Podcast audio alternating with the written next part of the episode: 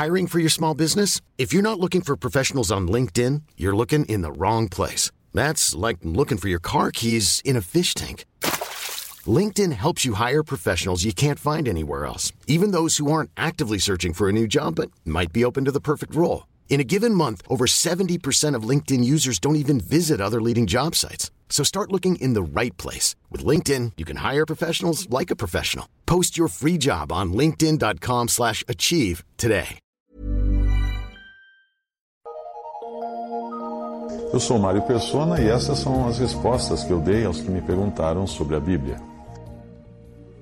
Você escreveu perguntando o que acontecerá com as crianças no arrebatamento da igreja, quando todos os salvos forem tirados da terra e a terra ficar aqui então para a manifestação do anticristo, uh, o princípio das dores, a grande tribulação e aí culminando isso com a vinda de Cristo dos céus para reinar sobre essa terra. Bem, para responder a sua pergunta, eu vou traduzir um texto do livro Acontecimentos Proféticos de Bruce Anstey.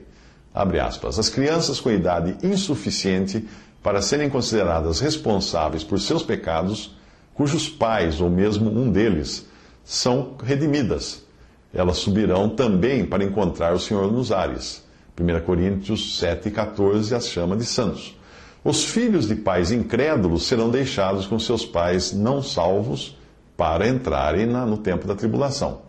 À medida que eles forem crescendo durante esse tempo da tribulação, terão oportunidade de crer, de ouvir e crer no Evangelho do, do Reino. Se algum deles for morto durante os sete anos de tribulação, a sua alma estará salvo com Cristo no céu. Mateus 18, de 10 a 11, fala disso.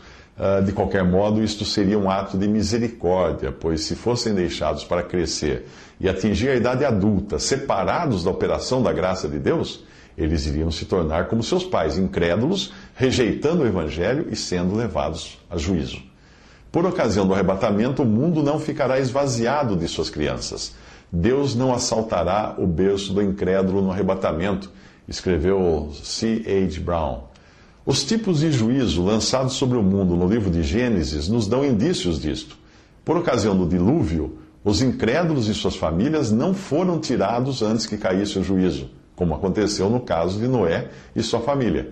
Do mesmo modo, no julgamento de Sodoma e Gomorra, as famílias incrédulas daquelas cidades não foram tiradas antes que caísse o fogo e a saraiva, como aconteceu com a família de Ló.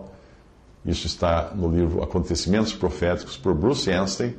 Fazendo uma busca na, na web, você pode encontrar esse livro, inclusive em formato texto.